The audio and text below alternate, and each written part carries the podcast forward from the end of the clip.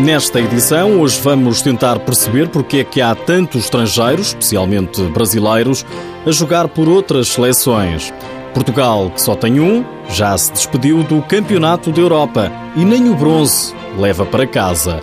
Seja bem-vindo ao TSF Futsal.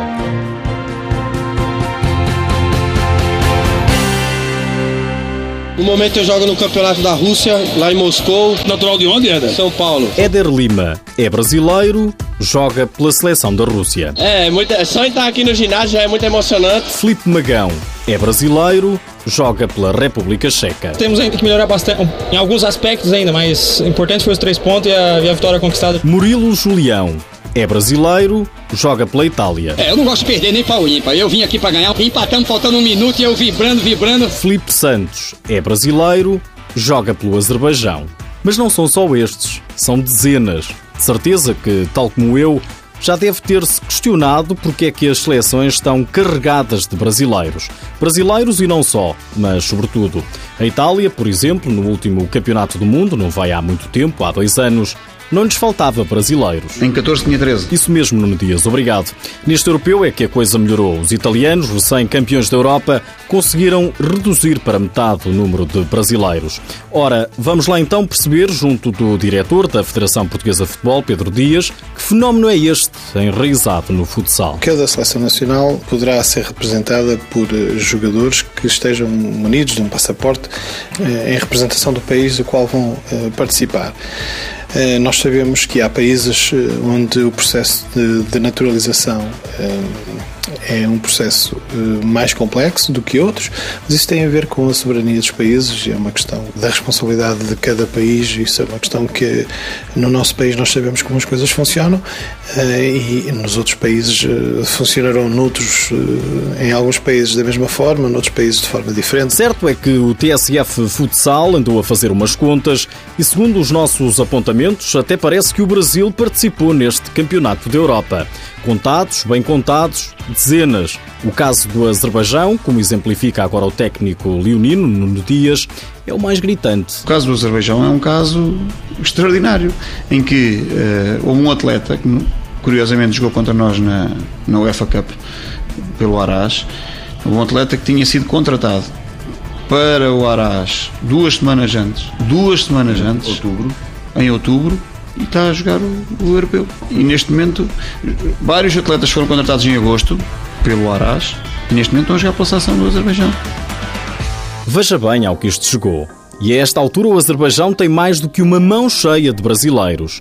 E se nada se alterar, as coisas vão continuar assim, porque as federações têm toda a autonomia e mais alguma para decidir o que bem entendem. Por exemplo, eu lembro quando estive na Rússia, um atleta brasileiro, para ter a nacionalidade russa para poder jogar para a seleção russa, tinha que estar seis anos no país.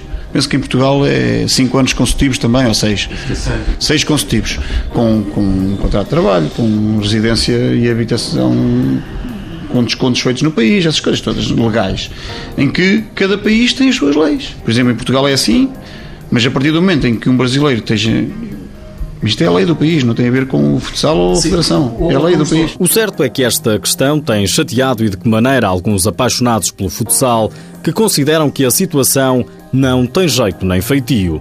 A UEFA já se apercebeu disso e, segundo o diretor da Federação Portuguesa, ao que parece, já começou a meter as mãos na massa. Tenho conhecimento que já foi discutido no seio da UEFA esta questão uh, da utilização de jogadores uh, naturais de outros países nas seleções nacionais, que no caso do futsal tem tido uma maior uh, visibilidade pelo facto de haver algumas seleções que têm um número elevado de jogadores, mas é uma, é uma situação que eh, compete aos organismos oficiais, neste caso, encontrar os, uh, os, mecanismos, se assim o entenderem, para regular esta situação. Paulo Luís, também um especialista em futsal, não tem dúvidas. Cabe à FIFA e à UEFA tomar medidas. Se damos a liberdade de cada federação fazer as suas regras, que é o que acontece neste momento, umas vão cumprir as regras de uma forma e outras vão cumprir com outras. E o que vai acontecer é claramente que estamos a jogar com regras diferentes, ou seja, cada um está a definir as suas.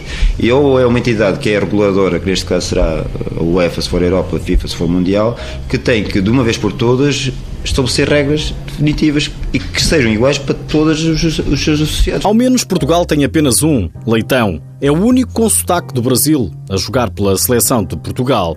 Valha o exemplo, não sei se concorda. A Federação Portuguesa de Futebol, ao que parece, não está muito interessada em jogar com muitos mais para além de Leitão. Esta é uma questão que, muito sinceramente, acho que nem colocamos ou discutimos, porque hum, estamos eh, num processo eh, de desenvolvimento acentuado onde temos privilegiado aquilo são os aspectos formativos uh, e a valorização do jogador português, a valorização dos jovens portugueses, a criação de oportunidades e de oferta para que possamos ter um desenvolvimento sustentado.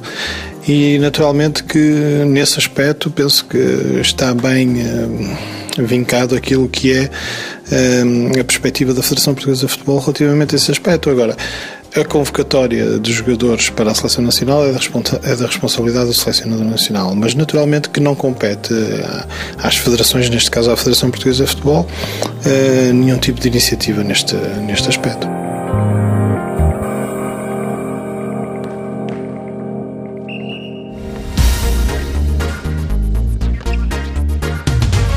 Que é certo é que, com brasileiros, que falam português, claro, a Itália lá levou o ouro e o caneco para casa. Venceu o Campeonato da Europa pela segunda vez, interrompendo a senda gloriosa dos espanhóis que vinham ganhando há quatro europeus consecutivos.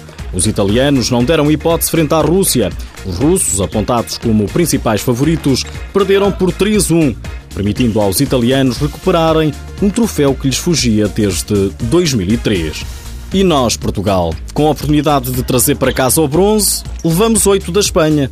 Ok, marcámos 4, mas houve uma altura em que estivemos a perder por 6-2, João Benedito. Não consigo assim tão a quente encontrar uma explicação ao que possa ter acontecido, a não ser a, qualidade da equipa adversária.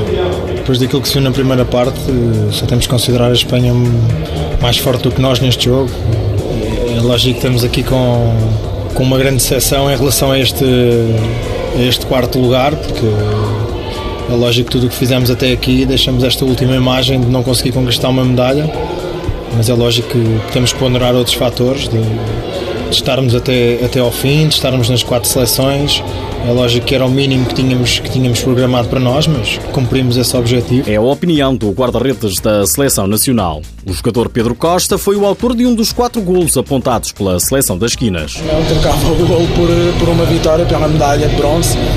Nada a dizer, a Espanha foi superior e temos de dar os parabéns. O problema de Portugal não conseguir mais, diz Pedro Costa, foi um problema de cabeça. Concretamente, acho que em termos mentais abanámos um pouco logo no primeiro gol e sofremos dois golos logo a seguir muito rapidamente, no espaço de um minuto e meio acho que sofremos os três golos e isso, claro, isso mexe com qualquer equipa e, e nós não fugimos à regra.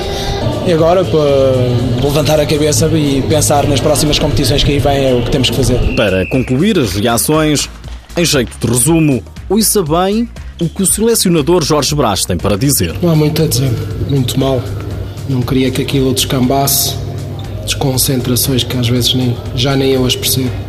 Não, não há muito a dizer. Instabilidade emocional grande em muitos momentos. Ah, acho que foi, não sei, não sei se foi do querer muito a medalha e parece que quando as nossas responsabilidades aumentam, eh, as coisas não funcionam bem na adversidade, quando acontecem momentos maus. Tivemos momentos maus no jogo, temos que perceber que tem 40 minutos, também não percebemos isso, não funcionou. É triste, mas talvez funcione numa próxima.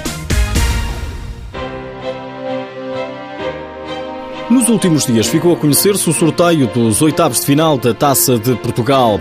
O Benfica ficou a saber que joga fora com o AMSAC, traduzindo a Associação de Moradores de Santo António dos Cavaleiros, é uma equipa ali de Loures que milita na segunda divisão. Já o Sporting está fora, não sei se está recordado, foi afastado na última ronda pelo Fundão. Taça de Portugal, também nas senhoras, o destaque vai todo para o líder Benfica, que visita o Nova Azemente de Espinho. O Sporting joga em casa diante do Oterá.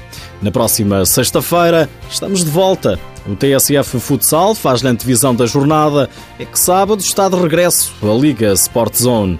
Não perca a entrevista com um dos melhores treinadores do mundo, o Leão, Nuno Dias. Ah, antes de me ir embora, para os menos entendidos na modalidade, sabia que o retângulo de jogo, no futsal, se chama quadra? É um facto.